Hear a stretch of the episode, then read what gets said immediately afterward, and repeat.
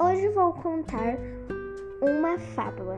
Essa fábula é uma atividade que a professora Patrícia Miguel me indicou no intuito de nós aprendermos mais sobre podcasts, notícias, entre outros. Então vamos começar? O nome da fábula é O Lobo e o Leão. Um lobo roubou uma ovelha e, depois de refletir por um instante, chegou à conclusão de que melhor seria levá-la para longe do curral, com o objetivo de servir-se de sua refeição sem um indesejado risco de ser interrompido por alguém. No entanto, seus planos mudaram de rumo bruscamente, quando, no caminho, ele cruzou com um poderoso leão. Sem muita conversa, o leão deu um bote e tomou a ovelha.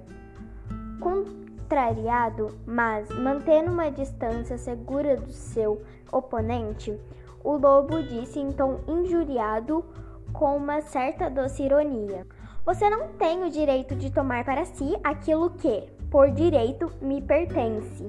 O leão, sentindo-se um tanto ultrajado pela audácia de seu ocorrente, olhou em volta mas como o lobo estava muito longe dele, percebeu que não valia a pena persegui-lo, apenas para lhe dar uma lição.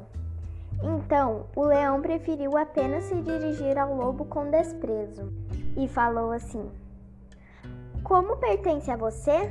Você por acaso a comprou ou por acaso terá o pastor lhe dado como presente? Por favor, me diga como você conseguiu essa ovelha para si.